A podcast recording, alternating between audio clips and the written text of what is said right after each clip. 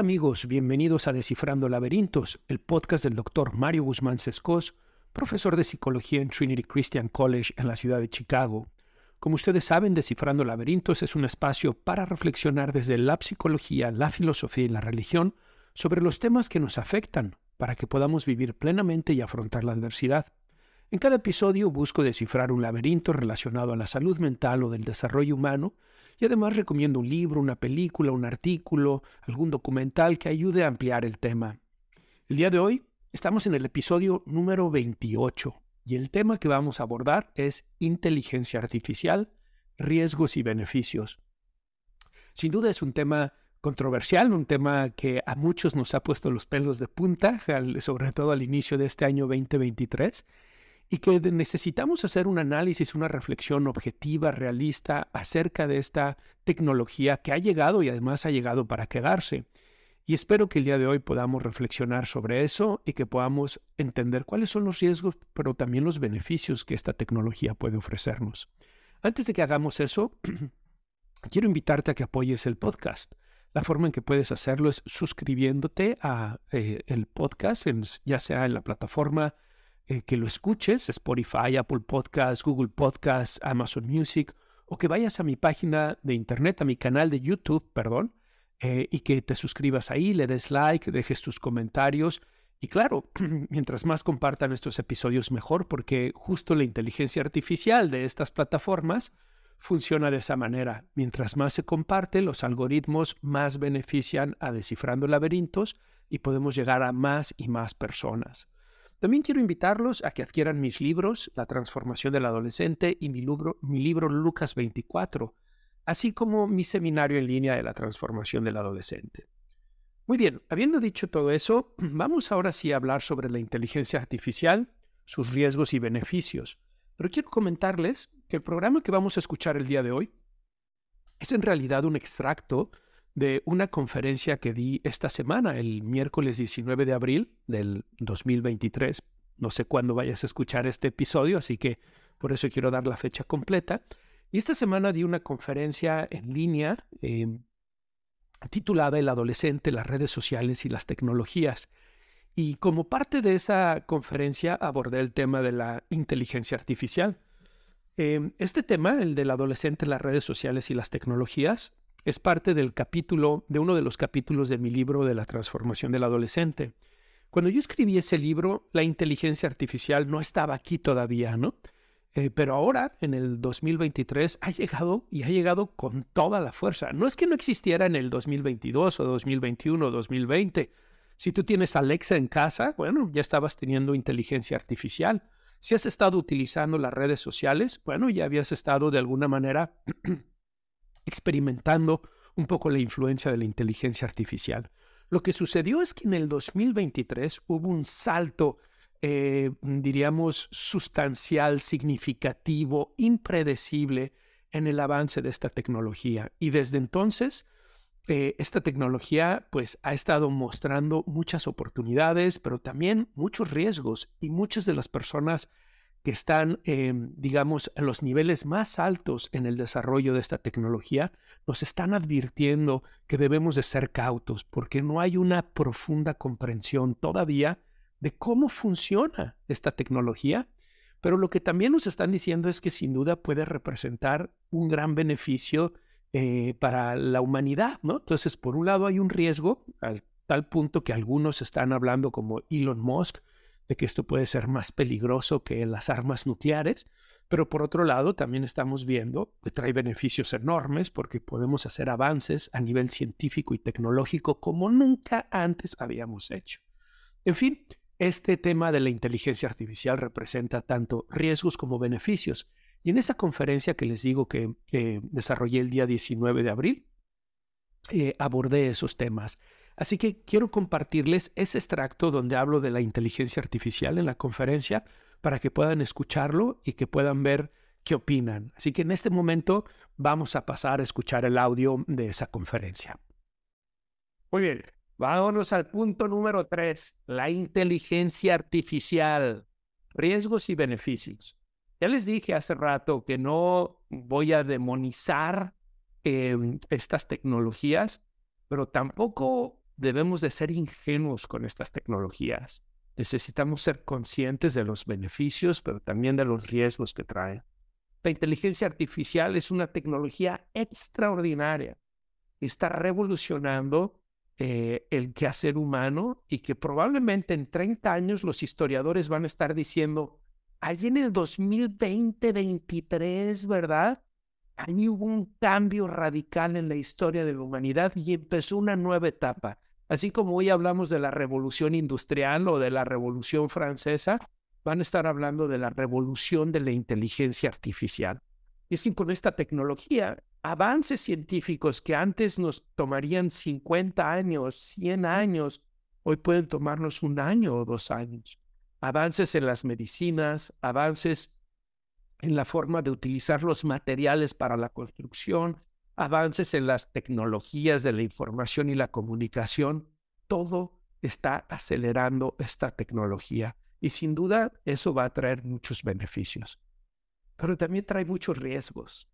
Y yo no soy un experto en inteligencia artificial, pero he estado escuchando a los expertos y he estado pensando ilimitadamente, porque mi capacidad no me lo permite a fondo, algunos de estos riesgos a nivel tecnológico pero también he estado pensándolo a nivel psicológico, donde sí soy un experto, e incluso pudiéramos decir a nivel filosófico lo que representa esta revolución de la inteligencia artificial. Voy a empezar por la parte eh, filosófica y la parte psicológica y después les voy a hablar sobre lo que he estado escuchando decir a los expertos sobre los riesgos tecnológicos de esta inteligencia. Pero antes de hacerlo, antes de compartírselos, quiero darles unos ejemplos para que ustedes lo vean por ustedes mismos. Porque esta imagen ustedes la ven y dicen, mm, bueno, estamos años luz de que hay un robot así, ¿verdad? ¿Seguros? Vamos a ver qué opinan de este video. ¿Conocían ustedes a Ameca? Y no me refiero a Ameca, Jalisco, por si hay alguno de Jalisco aquí. Hay un pueblo ahí cerca de Guadalajara que se llama Ameca, Jalisco. Sino que me refiero a este robot humanoide. Es un robot que desarrollaron en Inglaterra, eh, esta compañía que se llama Engineer Arts, y lo que han hecho es que ahora a este robot humanoide le han puesto el chat GP3, esta em, eh, plataforma de inteligencia artificial, del lenguaje de inteligencia artificial, y se lo han puesto a este robot para que eh, esta unión de tecnología permita lo que vamos a ver en este momento. Y déjenme les enseño a, qué me estoy refiriendo. Esto salió hace un mes, ¿eh? apenas lo acaban de hacer y le hacen una serie de preguntas a este robot. Vamos a ver qué opina. Amigos, ¿qué creen? Spotify no me dejó poner la parte en donde hacía la traducción del video que puse en mi conferencia. Es un video sobre el robot Ameca que está en YouTube. Entonces tuve que quitarlo de ahí pero quiero invitarlos a que vayan a YouTube. En la descripción de este episodio les estoy dejando el link. Vayan y vean el video para que puedan sorprenderse de este robot Ameca. Vean sus expresiones faciales, vean las respuestas que Ameca da, vean cómo puede expresar ideas muy complejas, muy profundas, porque han hecho esta, esta unión, este vínculo entre Ameca y el chat GPT-3. Y la verdad es que es sorprendente lo que hicieron vayan, véanlo en, en, YouTube y regresen a seguir escuchando el episodio. O pueden seguir escuchando el episodio y al terminar eh, pueden ir a verlo en YouTube. De nuevo, el link está en la descripción, así que pueden hacer clic y pueden ir a verlo, ¿ok? Ese es el video que les quería presentar de Ameca, el robot humanoide que lo acaban de integrar con el chat GP3, que ahorita más adelante les voy a hablar acerca de eso. Pero ahora quiero preguntarles si han escuchado del famoso deepfake o de la realidad sintética. Bueno, si no lo han escuchado, tal vez lo han visto. Y les voy a enseñar algunas imágenes que tal vez vieron recientemente que son parte de este deepfake o de la realidad sintética. La fotografía del Papa vistiendo eh, de manera muy cosmopolita, con ropa muy cara y muy fashionista, o la fotografía de Donald Trump, eh, que supuestamente fue arrestado y que lo procesaron. No, me estoy refiriendo al juicio que le empezaron en Nueva York, sino que salieron todas estas fotografías. Ahorita les voy a enseñar otra donde supuestamente lo arrestaron y lo metieron a la cárcel. O, por ejemplo, esta fotografía del Papa jugando básquetbol. O, por ejemplo, aquí está la fotografía en donde supuestamente detienen a Donald Trump. ¿O qué tal a Putin, que lo metieron a la cárcel? ¿O qué tal cuando Putin se hizo monje budista? Ustedes van a decir, bueno, Mario, pero ya teníamos el Photoshop. La diferencia es que ahora son tan realistas que esto puede generar eh, mucha confusión, ¿no? No solamente eso. Imagínense que ustedes eh, utilizan una fotografía de ustedes en una situación en la que ustedes no han estado, ya sea para incriminarlos, ya sea para generar una situación vergonzosa. Les voy a hablar de un ejemplo en un momento más, pero quiero enseñarles algo más de esta realidad sintética o de este deepfake. ¿Ustedes conocen este actor? Fíjense qué interesante video con este actor. Amigos, nuevamente yo, y bueno, así como me pasó con el, eh, la traducción que estaba haciendo del video del robot Ameca, lo mismo me pasó con este otro video que presenté en mi conferencia y que también hacía una traducción y que se los había puesto aquí en este episodio. Es un video que se titula ah, This is not Morgan Freeman. Es muy interesante porque a través de lo que llaman el deep fake realizaron un video en donde Morgan Freeman eh, parece que está totalmente grabado en la vida real y que está dando un mensaje, pero en realidad es solamente una creación de computadora. Vale mucho la pena que lo vean. Les dejé también el link de este video en la descripción, lo van a encontrar en YouTube, para que puedan sorprenderse de lo que están haciendo ahora con la inteligencia artificial y que puedan ver hasta dónde puede llegar esta tecnología con los pros y los contras que tiene. Ok, los dejo para que sigan escuchando el episodio. Lo que estamos viendo aquí, este deepfake o realidad sintética, es la utilización de inteligencia artificial para generar imágenes hiperrealistas, ya sean de fotografía o ya sean de videos, eh, con celebridades, con personas reconocidas en situaciones que no son reales. Pero necesitamos ponernos a pensar cuáles son los potenciales riesgos de esta situación. Por ejemplo, recientemente una famosa eh, eh, youtuber em, se dio cuenta de que habían utilizado su rostro, así como utilizaron el de Morgan Freeman, habían utilizado su rostro para, eh, eh, como parte de una película pornográfica. Ella no participó en la película pornográfica con su cuerpo en la vida real, pero ella eh, utilizaron su cara para hacerla el personaje de la película pornográfica y por lo tanto la gente que está viendo la película pornográfica piensan, están convencidos de que la están viendo a ella en la película pornográfica. La chica estaba devastada, totalmente devastada, y subió un video explicando la situación. ¿Y qué creen que sucedió? La gente, en lugar de sentir compasión, empatía, la gente se burlaba de ella. Ahorita nos puede parecer gracioso Morgan Freeman, ay, qué lamentable lo de esta chica, pero bueno, pues son celebridades, ¿verdad? ¿Sí? ¿Qué puede detener el día de mañana al gobierno de crear un video poniéndote a ti como la persona que asesinó a, alguien.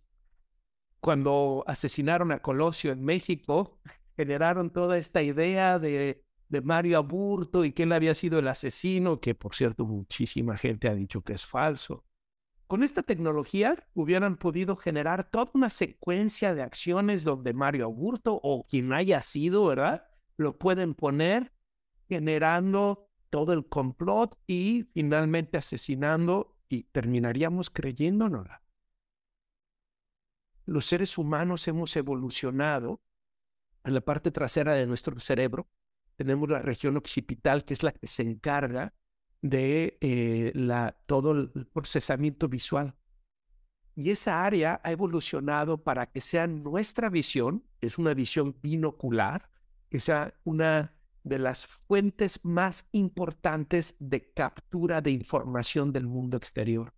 Es decir, los seres humanos hemos evolucionado para que a través de la visión nosotros podamos explorar el mundo, podamos reconocer el mundo y a través de eso podamos interactuar con el mundo. Si ustedes se fijan, otros animales eh, han desarrollado otros sentidos de manera más profunda. El caso de los murciélagos, que son prácticamente ciegos, es la audición, por eso ellos tienen la ecolocación, ¿verdad? O en el caso de los perros, que si bien tienen una buena visión, pero tienen limitaciones, han desarrollado el olfato, porque el olfato les ha permitido evolucionar de manera extraordinaria y tienen una capacidad de olfato mucho mayor a la de nosotros. En los seres humanos es la visión. Y lo que nosotros vemos activa las respuestas en nuestro cerebro de lucha, huida o paralización, que nos dicen que es algo peligroso, pero también el circuito de recompensa dopaminérgico y generamos memorias muy intensas, al punto de que una vez que vemos estas cosas, tal vez alguien nos puede decir, ah, no, ese video de Morgan Freeman era falso pero mi cerebro ya lo percibió. Mi cerebro vio a Morgan Freeman hablándome en ese video. Mi cerebro vio al Papa jugando básquetbol y a Putin haciendo meditación. Y mi cerebro ya registró eso. Ya hay una memoria de eso. Y poder cambiar esa memoria no es un proceso tan fácil como creen. Es decir, esta tecnología está cambiando incluso lo que nosotros entendemos por realidad la experiencia que tenemos por realidad y cómo la procesamos. O el robot que les acabo de enseñar.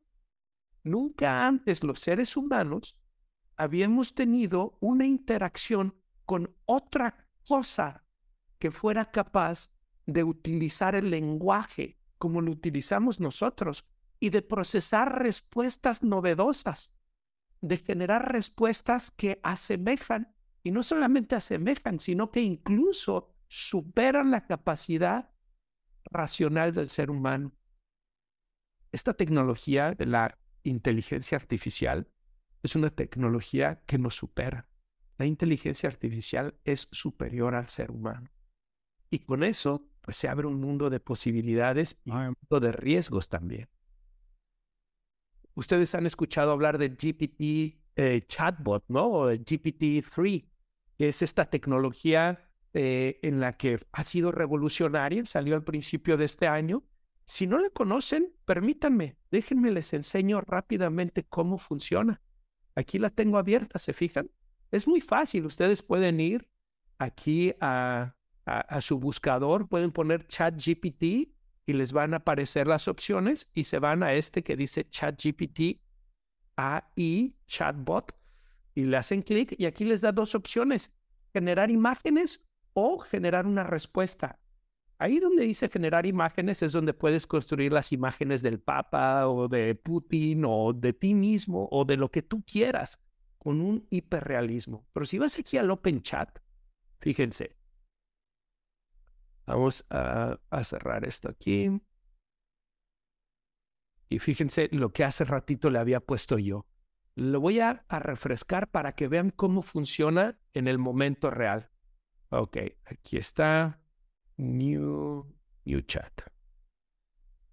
Ups. Ok. Aquí le voy a poner, fíjense lo que le voy a poner, ¿ok?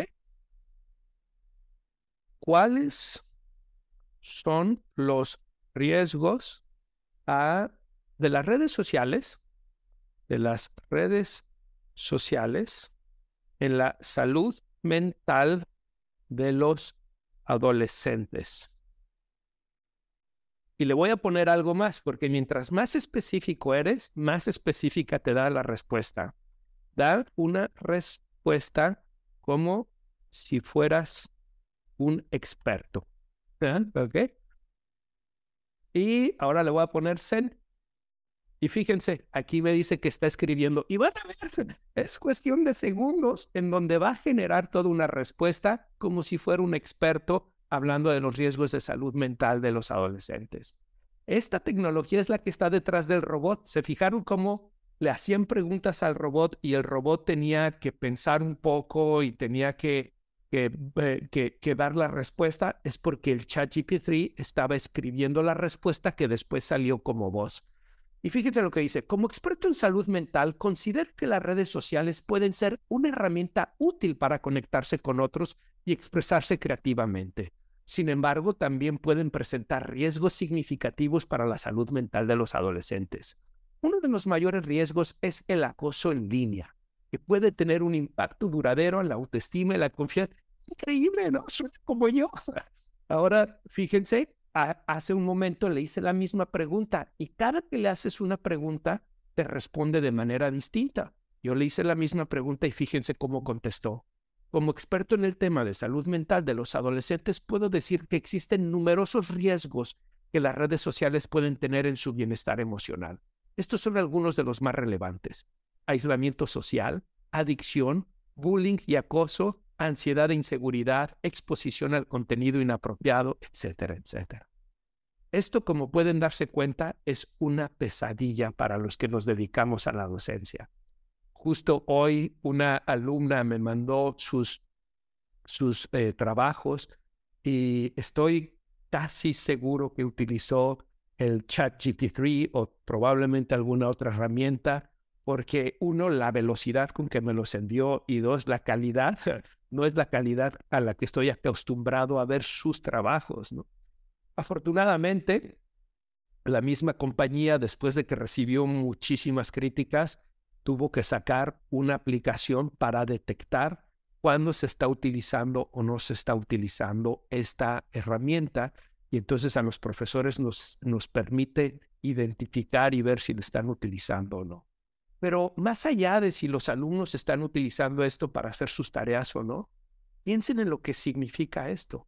Por primera vez hay algo que está utilizando el lenguaje de manera autónoma, que no es un ser humano hay alguien que está generando respuestas más rápidas, más completas y más avanzadas que un ser humano.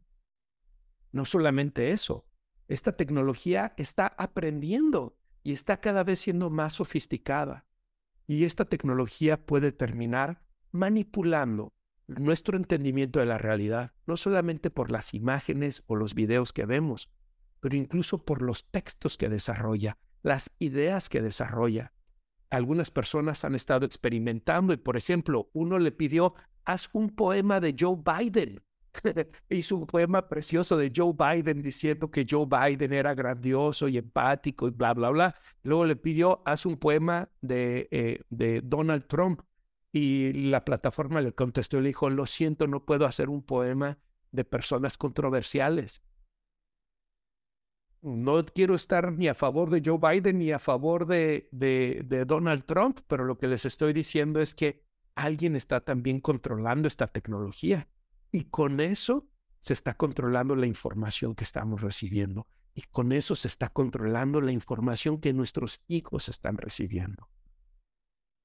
¿Y ahora qué creen?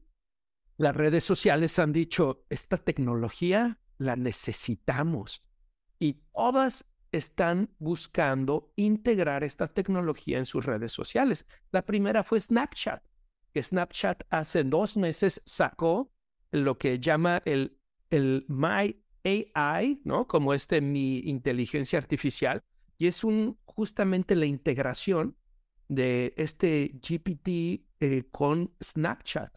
Y ahora, el día de hoy, Snapchat acaba de decir, porque antes le estaban cobrando tres dólares para utilizarlo, pero a partir de hoy va a ser gratis para todos los usuarios de Snapchat.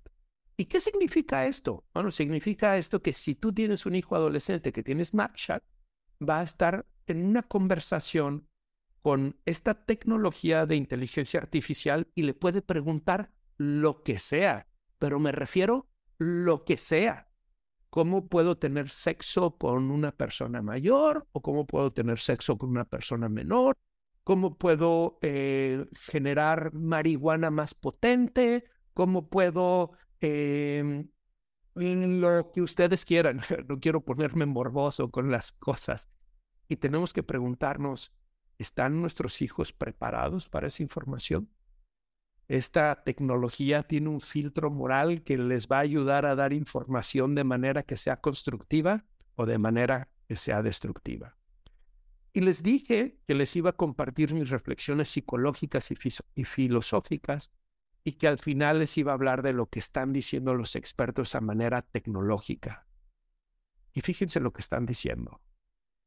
Elon Musk que por cierto, él, es, él fue uno de los creadores del, de este GPT eh, y es muy interesante porque él no estaba interesado en invertir en este tipo de tecnología. Él estaba utilizando inteligencia artificial para los automóviles, para los cohetes. Cuando ustedes manejan un Tesla y se maneja solo, pues es inteligencia artificial. Em, él estaba interesado en eso, pero dice en una reciente entrevista que le hicieron aquí en Estados Unidos, dice que él tuvo una conversación con el director de Google eh, y que el director de Google le dijo, estamos trabajando en esta tecnología. Y que Elon Musk le dijo, oye, eso que estás diciendo es peligrosísimo. Esta tecnología se nos puede salir de las manos y puede representar el fin de la humanidad. Y que el director de Google le dijo, no, no lo veo así, estamos haciéndolo y vamos a crear, son las palabras de Elon Musk en esa entrevista, vamos a crear un Dios digital que controle toda la vida, que controle toda la interacción humana, que controle todos nuestros sistemas. Elon Musk le dijo, no te estás dando cuenta de que estás creando algo sin pensar en los riesgos y por lo tanto en los factores de seguridad. Entonces dice que salió de, ese encuentro con el de Google y dijo, ah, ah, yo voy a crear mi propia compañía que va a ser un, un, eh, un lugar de información abierta, un open information, que no va a ser con la intención de hacer negocio y eh, para poder comprender mejor esta tecnología y buscar poner los medios que puedan eh, tener controles de seguridad. Y así es como creó GPT junto con otras personas. Pero al final se salió de esto y ahora GPT pues va por su propio camino, le están metiendo dinero los de Microsoft y muchos más y están apanicados. Nunca pensaron que esta inteligencia artificial fuera a ser capaz de hacer lo que está haciendo. Y lo que están viendo es que esta inteligencia artificial está avanzando tan rápido y tan rápido y tan rápido que no logran entender cómo está sucediendo todo esto y no logran entender los peligros. Y por eso, apenas en el mes de marzo, Elon Musk, junto con otro montón de personas high-tech, ¿verdad? Profesores de las mejores universidades, investigadores, están diciendo que hagan una pausa, un moratorio, que se detenga todo el avance de la inteligencia artificial por al menos seis meses, hasta que alcancen a entender muy bien su funcionamiento, que entiendan cuáles son los mecanismos de seguridad que necesitan implementar y que los gobiernos regulen esta información. ¿Pero qué creen? la competencia dijo, pues tú haz tu pausa, nosotros le vamos a seguir, porque es un negocio multimillonario. Esto es algo que está cambiando todo. Va a cambiar la educación, el trabajo, las relaciones humanas, pero también los riesgos que conlleva no son solamente en cómo podemos quedar manipulados por esta información que es, por esta tecnología que es superior a nosotros, sino también por lo que puede esta tecnología hacer por sí mismos. En una reciente entrevista, justo con el que era el director del programa del autopilot de Tesla, del piloto automático, él hablaba que esta tecnología está muy cerca de ser totalmente autónoma y que, por ejemplo, este GPT puede mm, conectarse a través de la red a Amazon y desde Amazon comprar todos los componentes que necesita para poder eh, construir sus propios robots. Y entonces, sin la necesidad de ningún ser humano, eh, Amazon le envía todo esto a una bodega y en esa bodega los robots de construcción, las máquinas, pueden construir robots, armamentos, sin la implicación de ningún ser humano. Y dice, estamos muy cerca de que esta tecnología tenga esa capacidad. Quien lo entrevistaba, que era otro psicólogo que se llama Jordan Peterson, le decía, ¿Y por qué lo están haciendo? ¿Qué, les hace pensar que esto es una buena idea? Yo pensaba, sí, claro, he visto esta historia en muchas películas y siempre termina mal.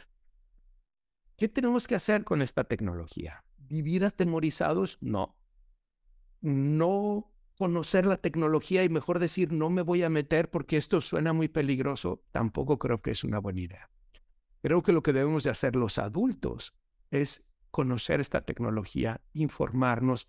Métanse al chat GPT perdón, y ustedes exploren, jueguen un poco con esta tecnología para que se den cuenta de los alcances positivos y negativos y que ustedes, entendiendo esta tecnología, entonces puedan asesorar a sus hijos. Sus hijos, nuestros hijos nos llevan ventaja porque nosotros no nacimos con tanta tecnología. Ellos sí nacieron con toda esta tecnología. Yo lo veo con mis alumnos en la universidad. Lo que a mí me cuesta trabajo, a ellos no les cuesta trabajo. Para ellos es natural el uso de esta tecnología.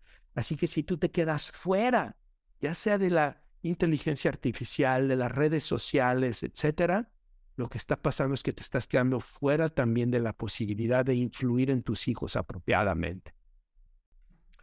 Ok, ya estamos aquí de regreso. Platíquenme, ¿qué les pareció? ¿Les, eh, ¿Les pareció interesante lo que estuve compartiendo, las reflexiones de las que estuve hablando sobre la inteligencia artificial? Em, tal vez ustedes eh, se dieron cuenta que parte del contenido mostré dos videos. Un video es de un robot impresionante que se llama Ameca. Y este robot tiene una capacidad de gesticulaciones faciales verdaderamente extraordinarias. Y como lo pudieron escuchar, ahora la han conectado a este chat GPT-3 y, es verdaderamente impresionante. Les voy a dejar el link del video de Ameca para que puedan verlo. Se los voy a dejar en la descripción de este episodio para que puedan verlo. Y también probablemente se dieron cuenta que hablaba de otro video donde utilizan este deepfake eh, con Morgan Freeman y también es verdaderamente sorprendente.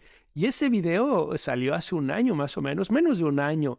Eh, ahora lo que estamos viendo con estos avances de la inteligencia artificial es que va a ser todavía más sorprendente. Pero bueno, espero que les haya gustado las reflexiones que les estuve compartiendo. Los invito a que me dejen sus comentarios eh, para que pueda saber qué les pareció, qué opinaron acerca de esto. Y antes de que nos vayamos, quiero hacerles la recomendación del día de hoy. Quiero hacerles una recomendación para que ustedes puedan ampliar más su conocimiento sobre este tema de la inteligencia artificial, los riesgos y los beneficios que representa para todos nosotros. Y esta recomendación no va a ser ni una película, ni un libro, ni un artículo. Esta recomendación va a ser una entrevista que le hace el doctor Jordan Peterson y Jonathan Pajot a Jim Keller. Eh, para los que no conocen a estas personas, quiero decirles, el doctor Jordan Peterson es un psicólogo que, por cierto, a mí me parece admirable el trabajo que ha hecho, tanto cuando era académico e investigador, como ahora que se dedica más a ser, digamos, un comentador cultural. Eh, los invito a que se den de alta en su podcast, que así se llama, eh, The Podcast of Dr. Jordan Peterson.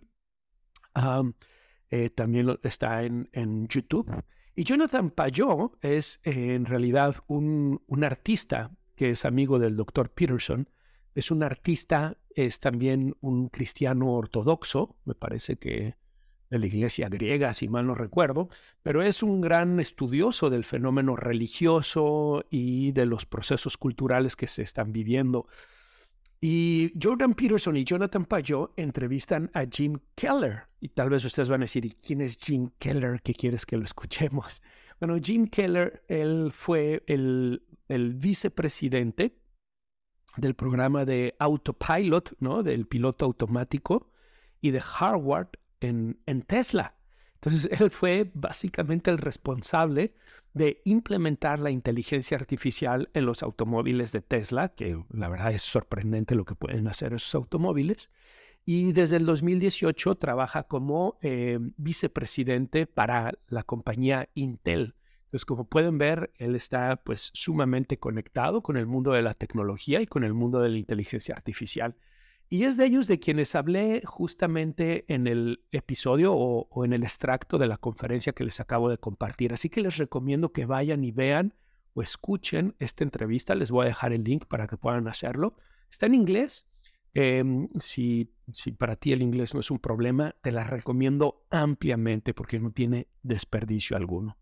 Muy bien, pues ahora sí me despido. Quiero darles las gracias a todos por haberme escuchado. Nuevamente suscríbanse, compartan esto Búsquenme en YouTube para que se den de alta también en mi canal de YouTube y les mando un fuerte abrazo. Espero que estén todos muy bien.